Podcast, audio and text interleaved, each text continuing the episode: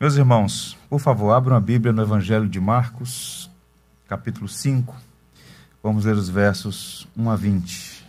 Uma vida transformada é o tema da mensagem, à luz do Evangelho de Jesus Cristo, segundo Marcos, capítulo 1, a partir do verso 1.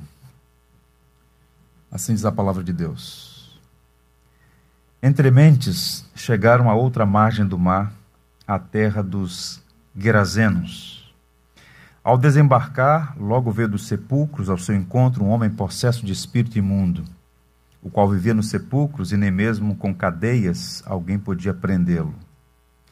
Porque, tendo sido muitas vezes preso com grilhões e cadeias, as cadeias foram quebradas por ele e os grilhões despedaçados, e ninguém podia subjugá-lo. Andava sempre, de dia e de noite, clamando por entre os sepulcros e pelos montes, ferindo-se com pedras.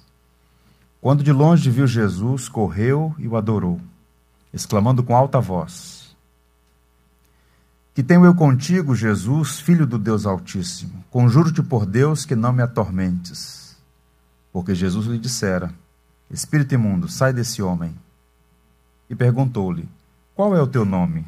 Respondeu ele: Legião é o meu nome, porque somos muitos e rogou-lhe encarecidamente que os não mandasse para fora do país. Ora, pastava ali pelo monte uma grande manada de porcos. E os espíritos imundos rogaram a Jesus, dizendo: Manda-nos para os porcos para que entremos neles. Jesus o permitiu. Então, saindo os espíritos imundos, entraram nos porcos. E a manada, que era de cerca de dois mil, precipitou-se despenhadeiro abaixo para dentro do mar, onde se afogaram. Os porqueiros fugiram e o anunciaram na cidade e pelos campos. Então saiu o povo para ver o que sucedera. Indo ter com Jesus, viram o endemoniado, o que tivera a legião, assentado, vestido, em perfeito juízo, e temeram. Os que haviam presenciado os fatos contaram-lhes o que acontecera ao endemoniado e acerca dos porcos e entraram a rogar-lhe que se retirassem da terra deles. Ao entrar Jesus no barco, suplicava-lhe o que for endemoniado que o deixasse estar com ele. Jesus, porém, não lhe permitiu, mas ordenou-lhe: Vai para a tua casa, para os teus. Anuncia-lhes tudo o que o Senhor te fez e como teve compaixão de ti.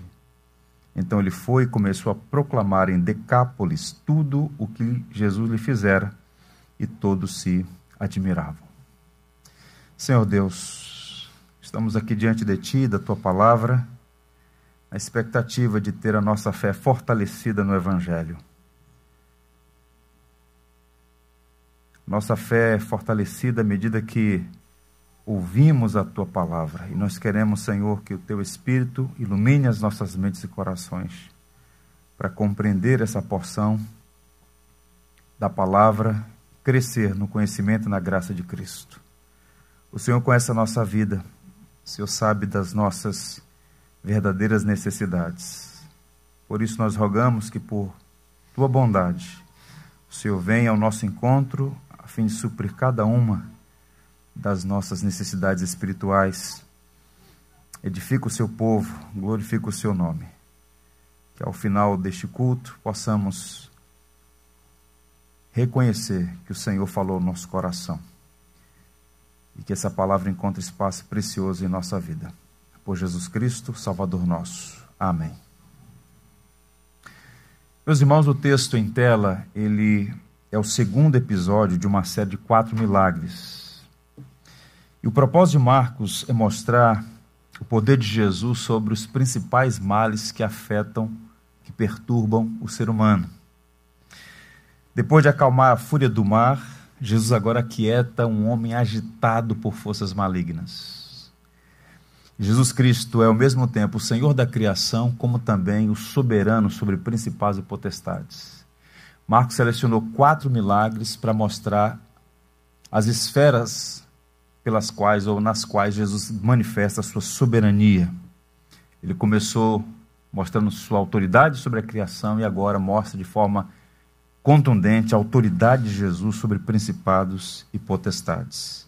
Marcos conta a história da libertação de um homem, ele vivia sob a tirania de Satanás, mas teve sua vida transformada por Jesus. E o que é curioso notar é que os evangelistas todos que narram este evento, Marcos é o mais detalhista. Ele apresenta de forma muito vívida, e essa é uma passagem que mostra com contundência, com clareza, o poder de Jesus sobre principados e potestades, sobre os espíritos malignos. Percebam que essa história é real, não é uma ficção. Nós acabamos de fazer a leitura de um evento que se deu no tempo e no espaço, na história. É a história de um homem resgatado por Jesus Cristo.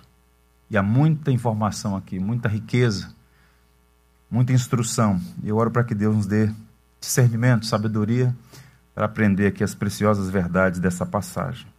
Observe qual é o contexto desse milagre. O primeiro versículo é um, uma espécie de moldura que apresenta o cenário no qual esta obra acontece. Veja o verso 1. Entre mentes chegaram a outra margem do mar, a terra dos Gerazenos. Esse episódio está conectado ao anterior. Falamos sobre isso na semana passada. Já era tarde quando Jesus e seus discípulos deixam a parte ocidental do lago de Genezaré, do mar da Galileia, e objetivo então eles atravessar o lago para ir para a parte oriental, a região de Decápolis, onde havia ali muitas cidades. E eles foram surpreendidos por uma grande tempestade, mas o Senhor do céu e do mar aquietou as ondas bravias, o vento forte e houve grande bonança, que o texto diz.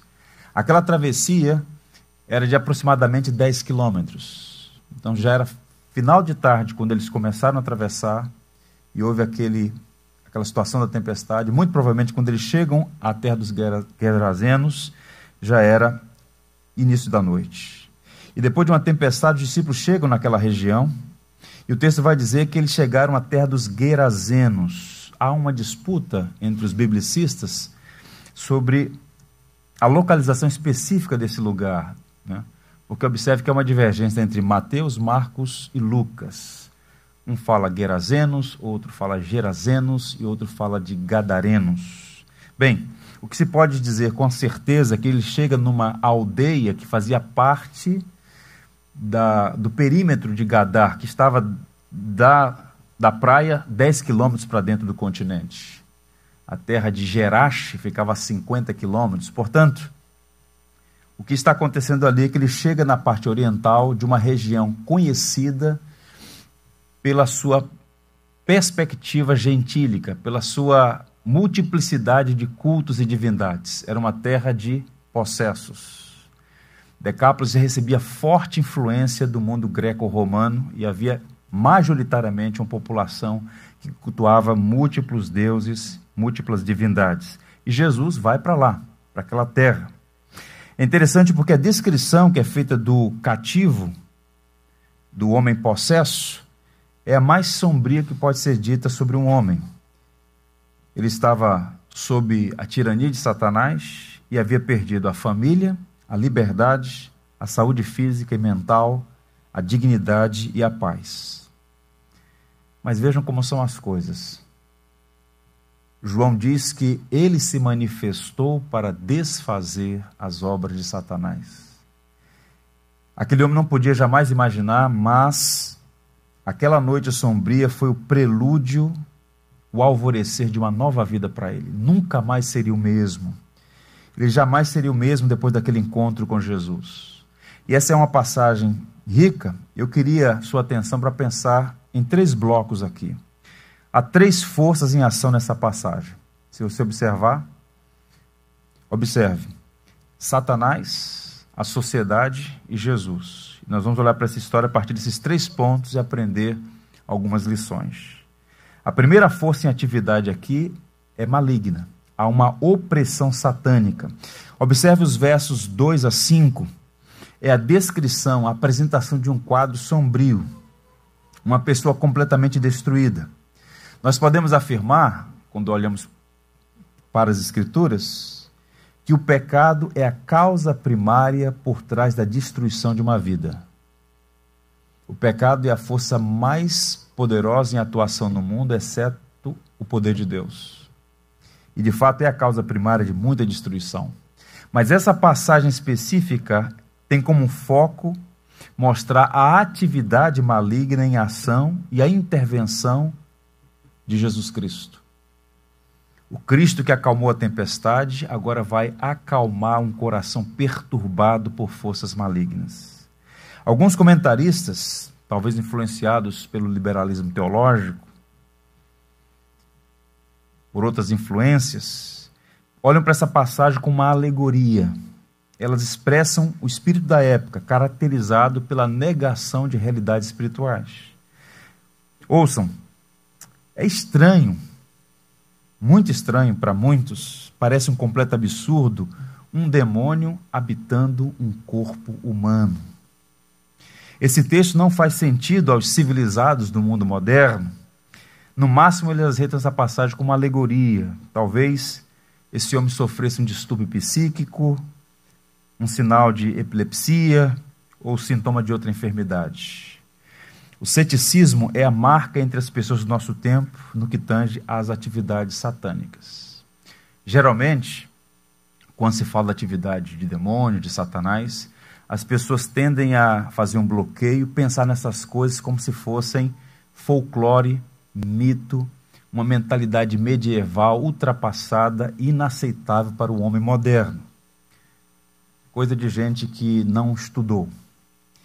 Bem, C.S. Lewis, que foi professor numa das maiores universidades da Europa, professor de literatura em Oxford, escreveu uma obra clássica chamada Cartas de um Diabo ao seu Aprendiz.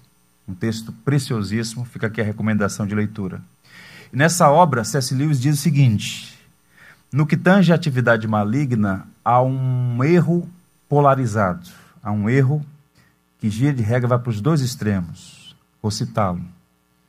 Há dois erros igualmente, perdão, há dois erros iguais e opostos no que diz respeito à matéria demônios. Uma é desacreditar em sua existência. A outra é acreditar e sentir um excessivo e doentio interesse neles. Então, o equilíbrio, o bom senso, a sabedoria nos coloca na via média.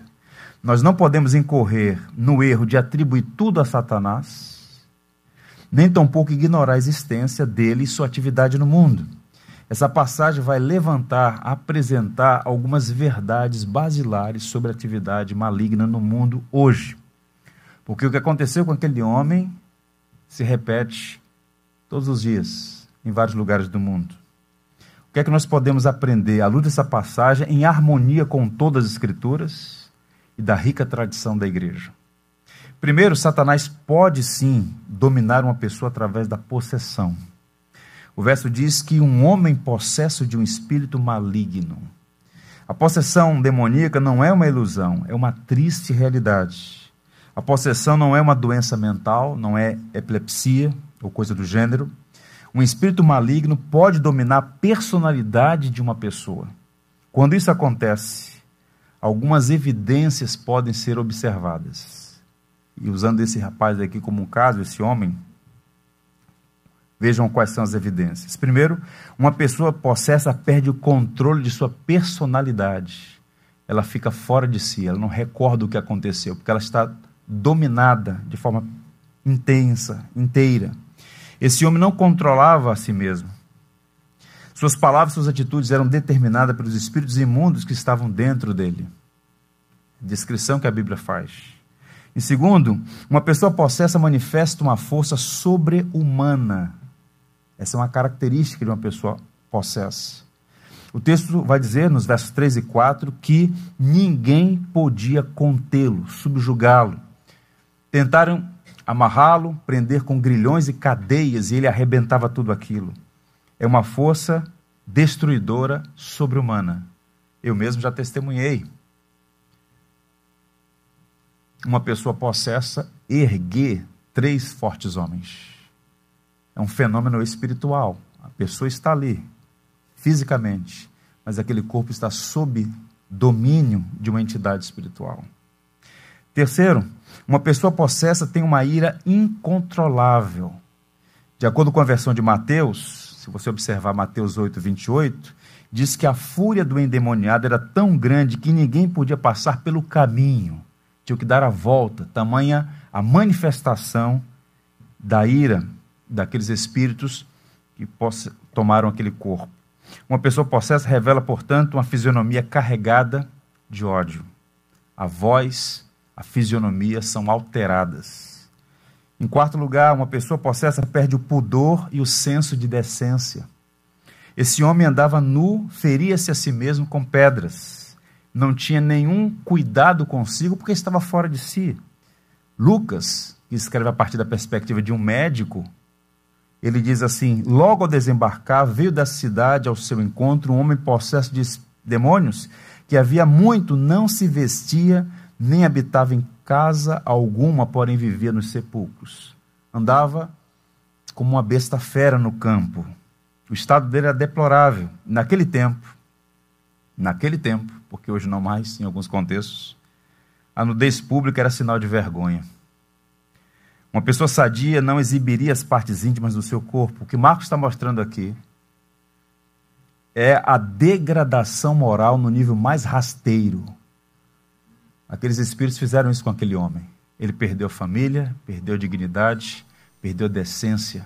Vivia nos sepulcros, nu, ferindo-se a si mesmo, com uma ira incontrolável e com uma força sobre-humana. E por fim, em quinto lugar, uma pessoa possessa pode revelar conhecimento sobrenatural por clarividência e adivinhação.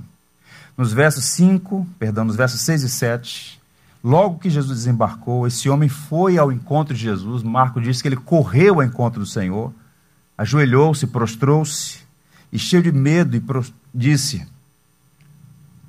Que temos nós contigo, Jesus, filho do Deus Altíssimo. Os espíritos conheciam a Jesus. Aquele homem nunca tinha ouvido falar de Jesus, mas os espíritos malignos sabiam quem era Jesus.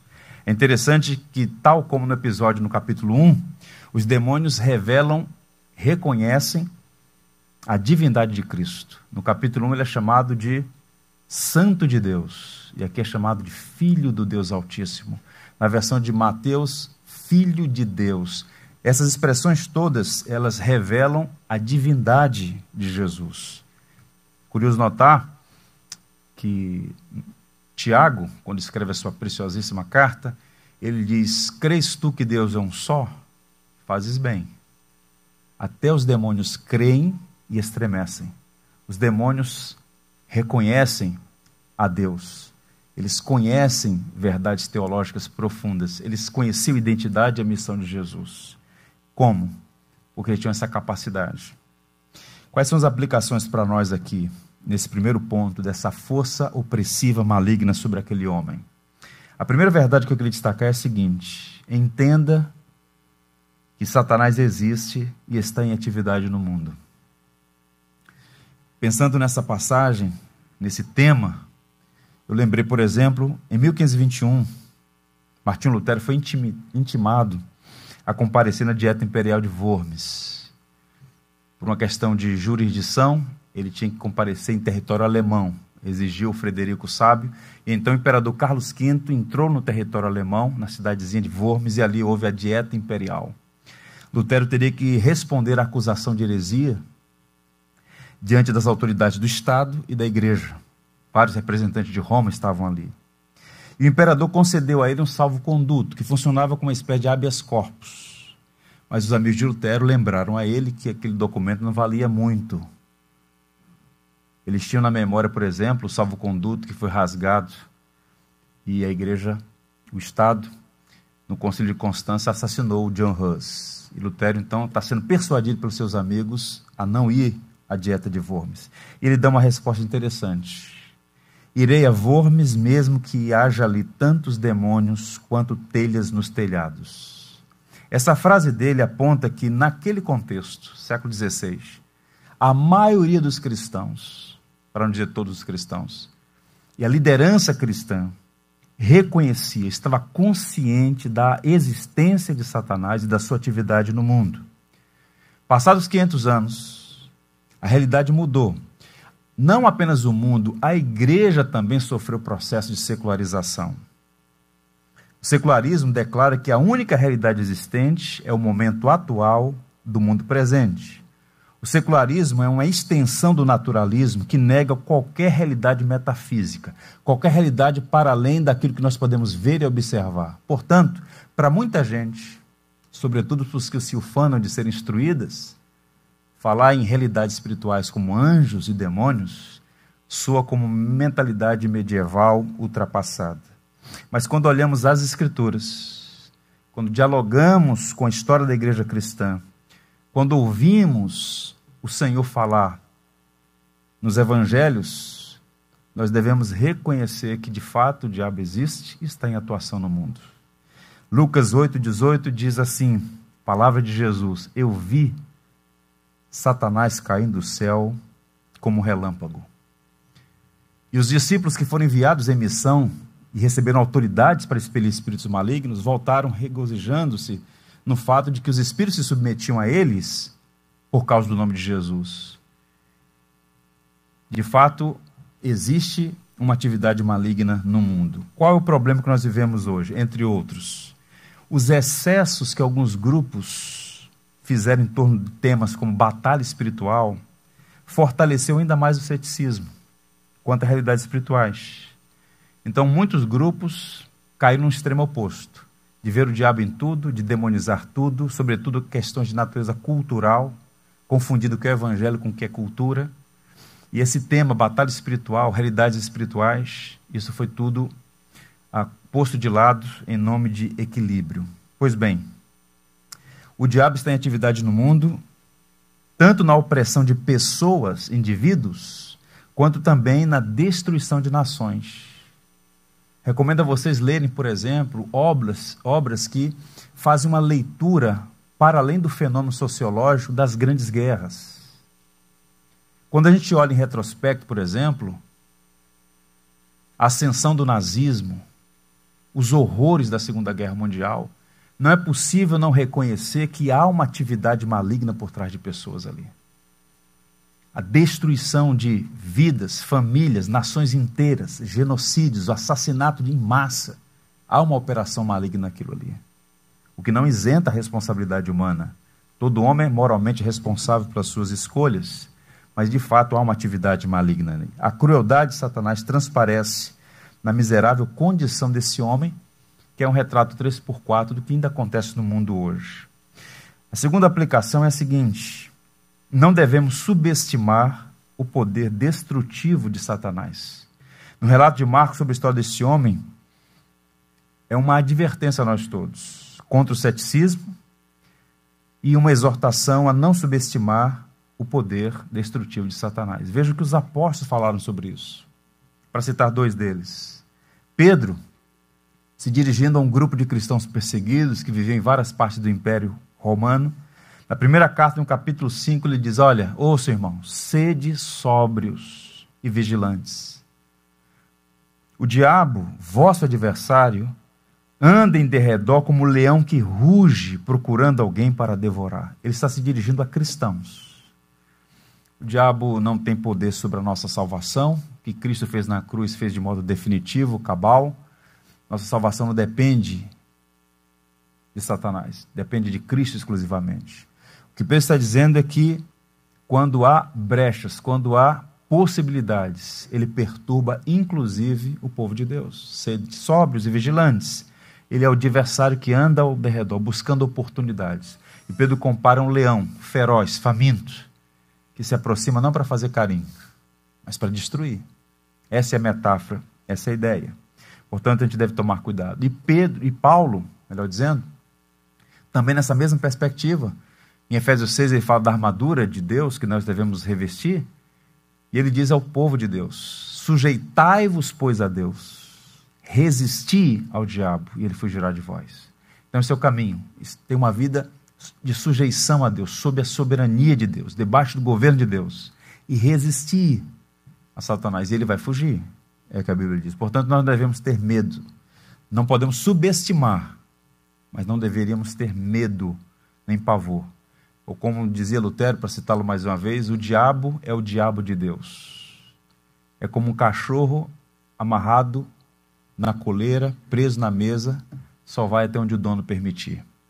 Então, podemos descansar na soberania de Deus, o que não exclui nossas responsabilidades, a nossa necessidade de vigilância e sobriedade, porque a história vai mostrar que muitos homens santos e piedosos, por um descuido, sofreram investidas malignas e tropeçaram. Que Deus nos guarde, que não sejamos, que sejamos sábios e prudentes. Então, a primeira força em atividade aqui é obra maligna. A segunda, eu vou chamar de esforços humanos. Marcos descreve o estado deprimente daquele homem e os esforços feitos para ajudá-lo. Observe mais uma vez aí, por favor, os versos 3 a 5. Descrevendo a condição daquele homem, Marcos diz: vivia nos sepulcros e nem mesmo com cadeias alguém podia prendê-lo. Porque, tendo sido muitas vezes preso com grilhões e cadeias, as cadeias foram quebradas por ele, os grilhões despedaçados, e ninguém podia subjugá-lo.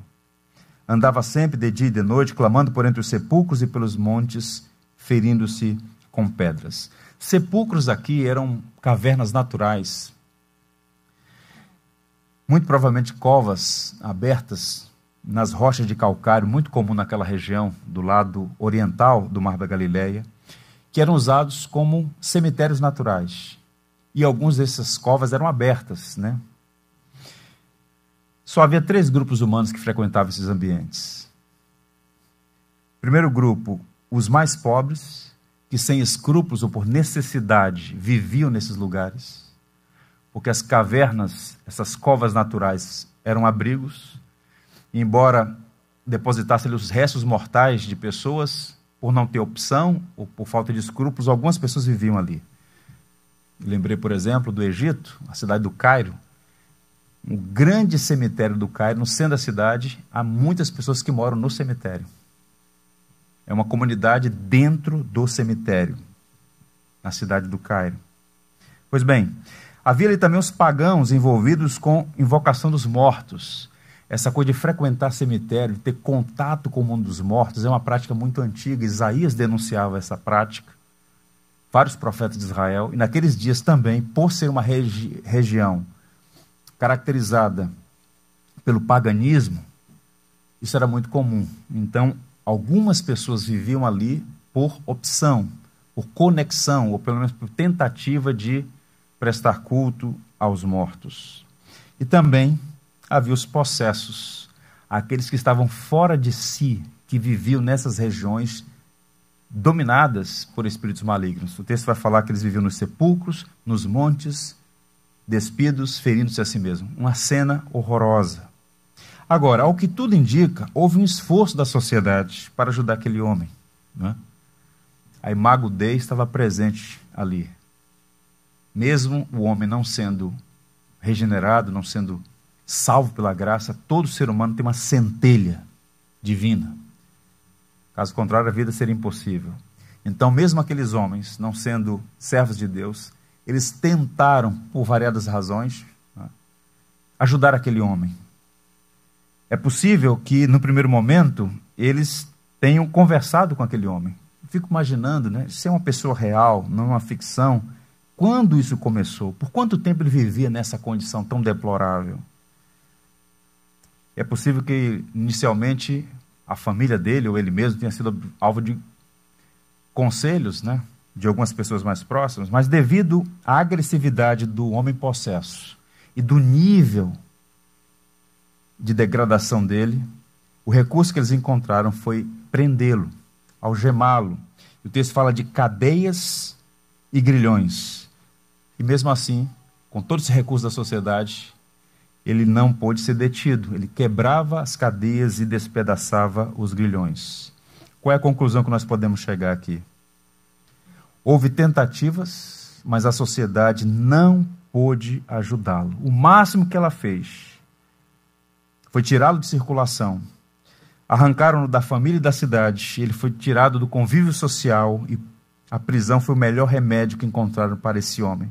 Colocaram ele de mãos e pés atados mas nem a prisão foi capaz de detê-lo. Então ele vivia solto, como uma besta fera no campo, fora de si. O professor Exaltino Gomes diz assim: era a alternativa encontrada por seus conterrâneos. Aqui temos um retrato da nossa sociedade. Ela usa paliativos para resolver problema do ser humano, o pecado e a tirania de Satanás. Nesse ponto eu queria a atenção de vocês para entender o seguinte: assim como a sociedade, naquele dia, naquele contexto, não podia resolver o problema daquele homem, nem libertá-lo da tirania de Satanás. Hoje nós vivemos a mesma realidade. Há problemas de natureza espiritual que o Estado não tem competência nem vocação para resolver. Nós não somos anárquicos, nós cristãos reconhecemos o Estado como ministro de Deus. Deus tem dois ministros em operação no mundo: o Estado e a Igreja. Romanos 13. Então, o Estado tem uma vocação legítima de gerência da sociedade para proteger o homem de bem e punir o homem mal. Romanos 13. O Estado tem espada da lei nas mãos. No entanto, há uma esfera que ele não pode nem tem competência para resolver. Não há esperança para o homem, para a família e para a sociedade a parte do Evangelho. O problema dele não era enfermidade física. O problema dele é de natureza espiritual.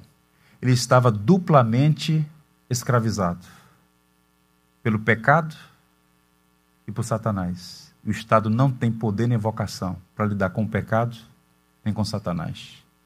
Daí a responsabilidade, nós vamos entrar nesse assunto, da igreja assumir o seu papel como arauto da graça, proclamando o evangelho que liberta o homem da tirania do pecado, da tirania do adversário de nossas almas. Curioso notar que a religião também não pôde ajudar aquele homem. Havia múltiplos cultos, divindades variadas nos altares daquela região. Gadar era uma das dez cidades gentílicas de Decápolis aquela cidade de Gerase, que hoje é chamada de Gerache, a 50 quilômetros, ainda hoje é o maior sítio romano fora de, da Itália. Impressionante, fica na Jordânia. Então era uma espécie de microcosmos da Grécia Antiga. Múltiplos deuses, arquitetura, tudo apontava para a cultura greco-romana. E naquela cultura, politeísmo era o padrão, muitos deuses, muitas religiões, mas nenhuma delas pôde libertar aquele homem do poder de pecado da tirania de Satanás. Em alguma medida, esse episódio mostra que esse homem é uma vítima tanto da maldade demoníaca quanto da indiferença, indiferença e da impotência humana. A sociedade não pôde ajudá-lo, nenhuma religião pôde ajudá-lo. E o que isso tem a ver conosco aqui agora, pensando na nossa realidade brasileira? O principal problema do homem é de natureza espiritual. Entenda isso. É de natureza espiritual.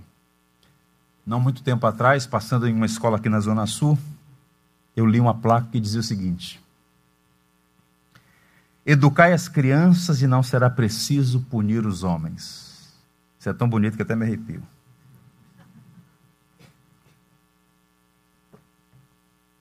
frase é atribuída a Pitágoras, que viveu 500 anos antes de Cristo, um grande pensador.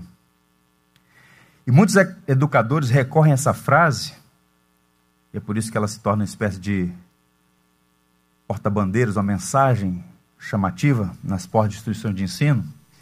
Eles usam essa frase para apresentar a educação como a solução para os problemas sociais, sobretudo a violência. Então, por que, que Rio de Janeiro é tão violento?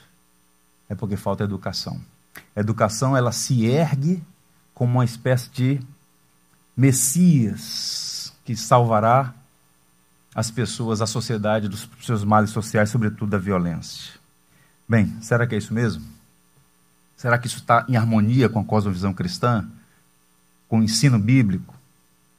Com o testemunho da história? Teodoro Derampon, um ensaísta inglês, discorda. Ele diz o seguinte: o horror nazista não surgiu entre pessoas sem educação.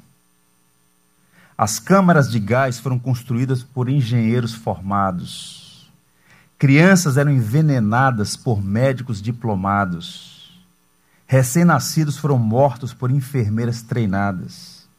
Mulheres e bebês foram fuzilados e queimados por graduados em colégios e universidades das melhores da Europa. Portanto, o problema daquele homem não era externo. O problema do homem não é fora dele, está dentro dele. Não há conserto nem remédio para a condição espiritual do homem. Não é um problema eminentemente, primariamente, social ou econômico. Ou mesmo um problema físico. Não. Os esforços da sociedade foram inúteis para ajudar aquele homem por uma razão. Ele tinha um problema espiritual: pecado e o adversário Satanás e o Estado, a sociedade não puderam ajudá-lo. O problema do coração, meus irmãos, é o coração do problema. Ele precisava de salvação e a sociedade não podia dar isso a ele. O que o transformou definitivamente foi o encontro pessoal com Jesus Cristo. Não foi um curso, não foi uma assistência paliativa, não foi a solidariedade humana, foi o encontro com Jesus Cristo Salvador. Ele precisava ser liberto do poder do pecado e de Satanás. Lembrem das palavras do apóstolo Paulo, falando sobre a nossa realidade. Se você é cristão, mesmo não tendo passado por uma experiência de possessão maligna, em alguma medida estávamos todos debaixo da tirania do adversário de nossas almas. É por isso que Paulo escreve assim aos Colossenses: Ele nos libertou, Cristo nos libertou do império das trevas e nos transportou para o reino do Filho do seu amor no qual temos a redenção, a remissão dos pecados. Paulo está dizendo que o cristão é alguém que sofreu esse traslado. Você vivia sob o domínio de Satanás, o império das trevas. E ele te trouxe para o reino da luz, o reino do seu amor. É no reino, na pessoa de Jesus Cristo, que nós fomos remidos do pecado e Satanás não tem mais autoridade sobre nós, porque nosso status mudou. Éramos escravos, agora somos livres no Senhor.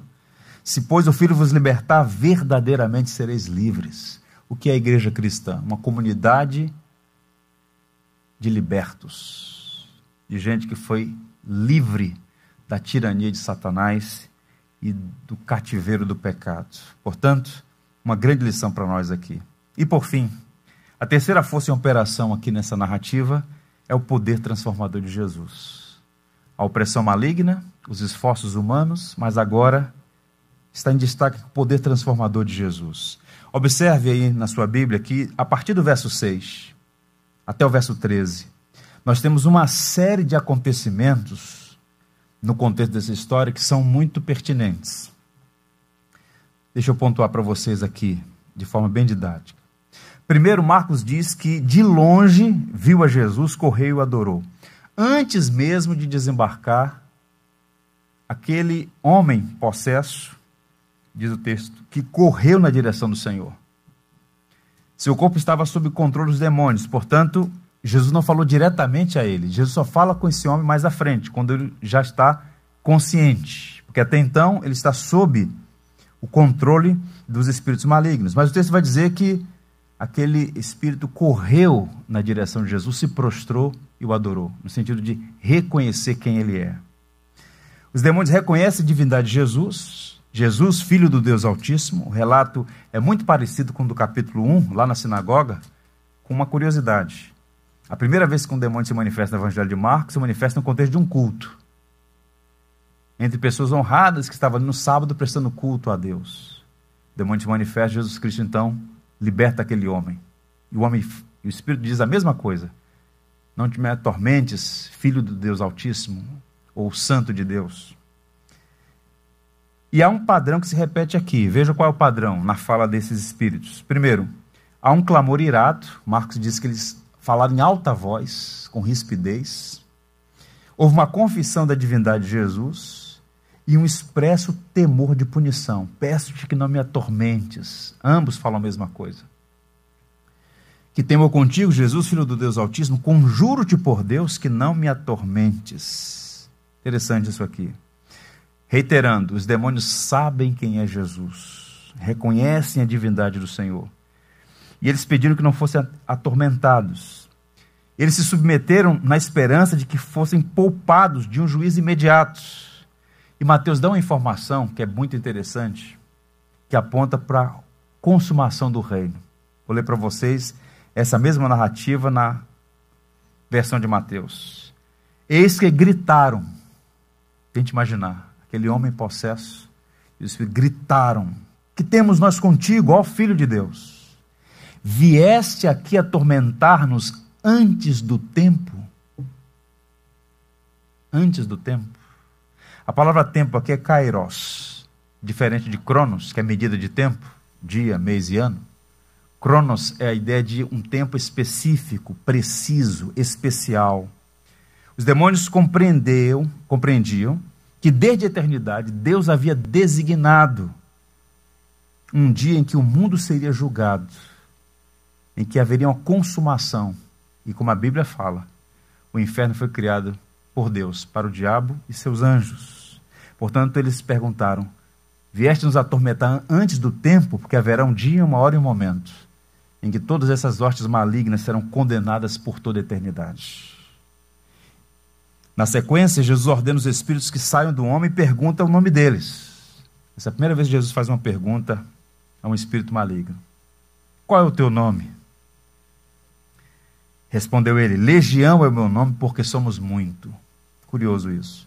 A palavra grega legião é um termo militar, emprestado do latim, que designava a maior força militar do mundo antigo, a legião do exército romano, que podia ter entre mil e oito mil homens, mas via de regra seis mil homens. A legião romana era composta de infantaria, cavalaria, flecheiros, estrategistas, combatentes, incendiários, que eles lutavam com espadas. É impressionante quando você estuda a história do Império Romano e percebe que foi o primeiro império da história a profissionalizar o exército.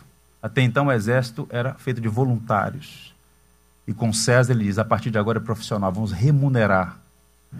Dedicação exclusiva, plano de aposentadoria, 25 anos de trabalho. Está documentado.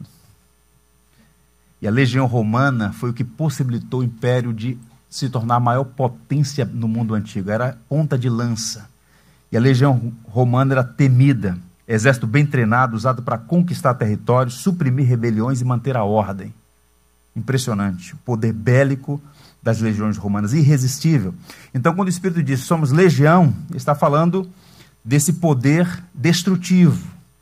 E assim era o poder diabólico que dominava esse pobre homem. Havia um poder de destruição descomunal dentro dele. A ideia aqui é destacar a quantidade de espíritos maus e a faceta violenta não vou entrar nos pormenores, mas percebam que há um grau de complexidade nisso, que quando Jesus diz aos seus discípulos, vão, e eles seguem para pregar o evangelho, e eles recebem poder para curar pessoas e expulsar espíritos malignos, em um determinado momento eles voltam e dizem, olha, nós não conseguimos expulsar naquela situação. E Jesus então diz, há castas que só podem ser expulsas com oração e jejum sem entrar aqui em pormenores, para não ir além do que a Escritura ensina, existe uma espécie de hierarquia. E aqui o que o texto está dizendo é que havia muitos demônios ali. Legião é meu nome porque somos muito. Uma força extremamente destrutiva. E no verso 10, há um pedido dos espíritos. E rogou-lhes encarecidamente que, os mandasse para, que não os mandasse para fora do país. É a partir desse texto que alguns vão criar as teorias de demônios territoriais, que não tem harmonia com todas as escrituras. Jesus não está ensinando isso aqui. Mas o que, é que nós podemos deduzir? Por que, é que eles estão pedindo para que eles não saíssem do país, daquela região? Demônios pedem a Jesus que não sejam expulsos dali. Decápolis era caracterizada, Decápolis de dez cidades, eram dez cidades, uma rota postal. Parte desses sítios arqueológicos continuam lá na Jordânia e podem ser visitados.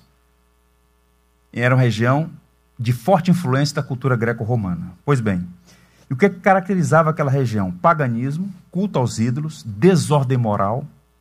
Então, digamos, eles se sentiam mais à vontade ali, naquele contexto de túmulos, esqueletos, destruição e morte. Assim como os anjos estão associados à ordem, à beleza e à vida, os espíritos maus estão vinculados ao que é ruim, o que é vil, o que é degradante. E por isso eles pedem: não nos expulsem desse país, está bom demais aqui. E a partir do verso 11 tem um episódio muito curioso. Ora, pastava ali pelo monte uma grande manada de porcos. E os espíritos imundos rogaram a Jesus, dizendo: Manda-nos para os porcos, para que entremos neles. Jesus o permitiu, Então, saindo, verso 13, os espíritos imundos entraram nos porcos e a manada, que era de quase dois mil, precipitou-se do espinhadeiro abaixo, para dentro do mar, onde se afogaram. Perguntas. Por que razão os demônios fizeram esse pedido? Não sabemos. Mas pensamos que eles estão conscientes de que não podem agir sem autorização do Senhor. Rogaram, pediram, tem que ter licença. Mostra a soberania, a autoridade de Jesus. Toda a autoridade me foi dada nos céus e na terra. E o Senhor permitiu, e a manada de porcos se precipitou no penhasco em direção ao mar. Por que razão? Também não sabemos. Mas podemos imaginar que o propósito fosse de natureza pedagógica. Tudo que Jesus fazia ou deixava de fazer tinha um propósito. E a resposta pode estar na reação dos donos dos porcos. Vejam a partir do verso 14. Os porqueiros, isto é, aqueles que cuidavam dos porcos, fugiram e anunciaram a cidade, na cidade pelos campos. Então saiu o povo para ver o que sucedera. Então a ideia é basicamente a seguinte: eles estão no litoral, na faixa litorânea ali, logo nas margens do mar. Ali havia uma aldeia, Gerase, e a cidade, que era espécie de cidade principal, é Gadara. Gadar. 10 quilômetros para dentro do continente. Então os porqueiros anunciam e a cidade vem ver o que aconteceu. Indo ter com Jesus, viram o endemoniado, o que tivera legião, como ele estava agora, sentado, vestido em perfeito juízo e temeram. E os que haviam presenciado os fatos contaram-lhe os que aconteceram ao endemoniado e acerca dos porcos. E entraram a rogar-lhe que se retirasse da terra deles. A minha tese é a seguinte: os porqueiros ficam impressionados com o que aconteceu. Você já parou para pensar? Dois mil porcos é muita coisa. É muita coisa. Os porcos se precipitam, havia um penhasco de quase 45 metros de altura. Então os demônios entram nos porcos e eles se precipitam no mar. Os porqueiros correm, anunciam na cidade. E a cidade vem, pelo menos uma parte dela. E eles chegando ali, a primeira coisa que eles percebem é que aquele homem não é mais o mesmo. Porque ele está agora sentado, vestido e em pleno juízo. Alguma coisa aconteceu. Enquanto estão admirados porque era notório o que havia acontecido com aquele homem ao longo daquele tempo todo. Os porqueiros dizem: Olha, o que aconteceu foi assim, isso, isso e isso. E os porcos se precipitaram no mar. E aquela população, diz o texto então, talvez alguns deles ali, o dono dos porcos, rogaram que Jesus se retirasse deles. Jesus foi banido daquela terra. Ele foi convidado a se retirar da terra deles. E por que razão? Edwards comenta a passagem dizendo o seguinte: Na travessia do lago, os discípulos ficaram mais aterrorizados com o poder de Jesus para acalmar a tempestade que com a própria tempestade. Aqui, os habitantes estão mais apavorados com o poder de Jesus para expulsar os demônios que com o aterrorizador homem possesso. O impacto daquilo foi muito forte para eles. E é muito provável que a atitude deles de mandar Jesus embora estivesse associado à ganância, à indiferença. Eles estavam mais preocupados com os porcos do que com o homem recuperado. Quais são as lições aqui? Vejam. Jesus deu àquele homem duas coisas que ele dá a todos os salvos. Se você é um salvo em Jesus, você também recebeu. Jesus deu àquele homem uma nova vida e uma sublime missão. Vejam o verso 15. Jesus libertou da tirania maligna e deu a ele uma nova vida. Indo ter com Jesus, viram o endemoniado que tivera a legião, assentado, vestido em pleno juízo, e temeram. Algumas coisas chamam a atenção aqui. Primeiro, o homem estava sentado aos pés de Jesus, uma mudança aqui total. Aquele homem que vivia perturbado pelos campos, pelos sepulcros, sendo levado de um lado para o outro, fora de si, agora estava sentado. O Jesus que acalmou a fúria do mar também trouxe paz ao homem atormentado. Quanta gente assim, perturbada, possessa de outras coisas, de ira, de ganância, de luxúria, de tantas coisas que perturbam a alma. E quando tem um encontro com Cristo, ficam assentadas, aquietadas, calmas, o impacto do Evangelho. Diz, o texto, diz o texto como estava vestido. Aquele homem que havia perdido o pudor e a dignidade agora estava vestido. Tinha perdido o respeito próprio e o respeito pelos outros. Estava à margem, não só da lei, mas da decência. Agora Jesus o transformou. Vestir-se, cuidar do corpo, foi a primeira coisa que ele fez. Apresentar-se com dignidade. A prova da conversão é mudança. É mudança. E mais, o homem estava em perfeito juízo. Foi restituída a sua sanidade mental. Não era mais alguém perturbado e fora de si. Corpo, mente e coração sadios. Não é mais um homem violento, não precisa ser mais amarrado. Estava ali. Não oferece mais perigo à família dele, nem tampouco à sociedade. Pois bem, o homem foi transformado pelo Evangelho. Isso aconteceu com nós todos. E fomos alcançados pelo Evangelho.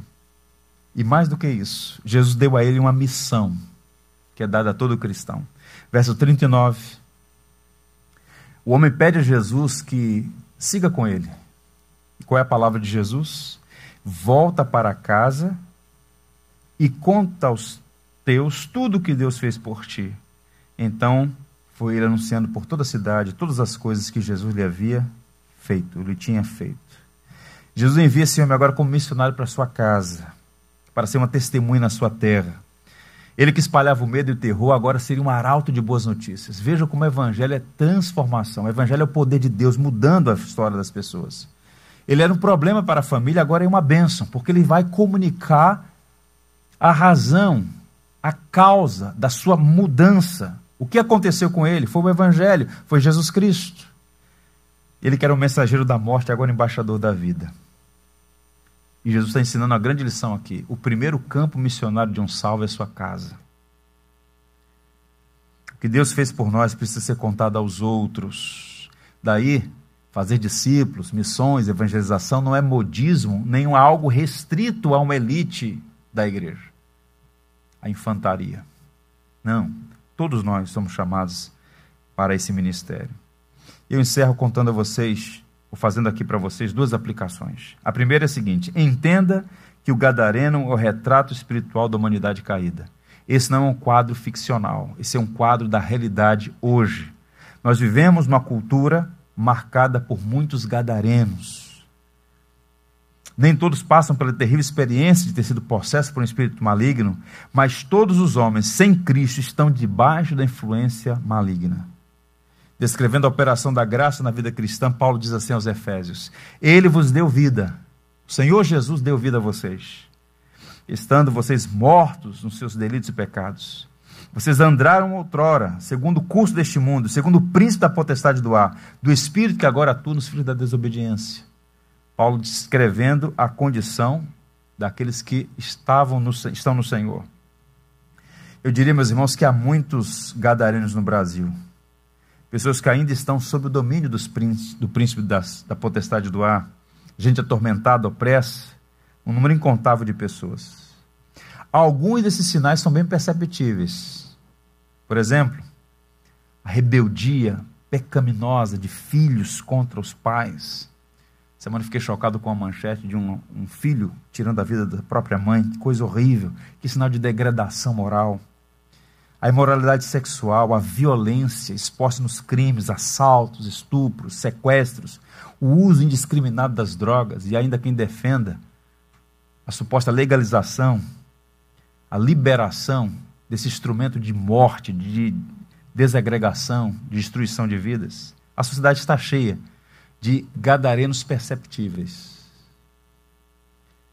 Mas também há muitos gadarenos bem educados e bem vestidos você olha e diz: Esse aí é um homem.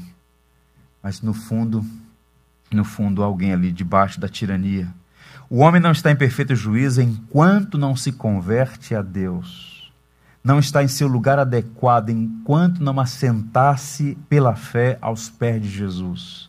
Ele não está corretamente vestido enquanto não se reveste da justiça de Cristo. Então, é preciso que todos, e não aqueles que estão visivelmente perdidos, tal como Gadareno, mas que todos os homens Assentem-se aos pés do Senhor. Sejam revestidos da justiça de Cristo. E experimentem essa paz maravilhosa que só o Senhor pode dar.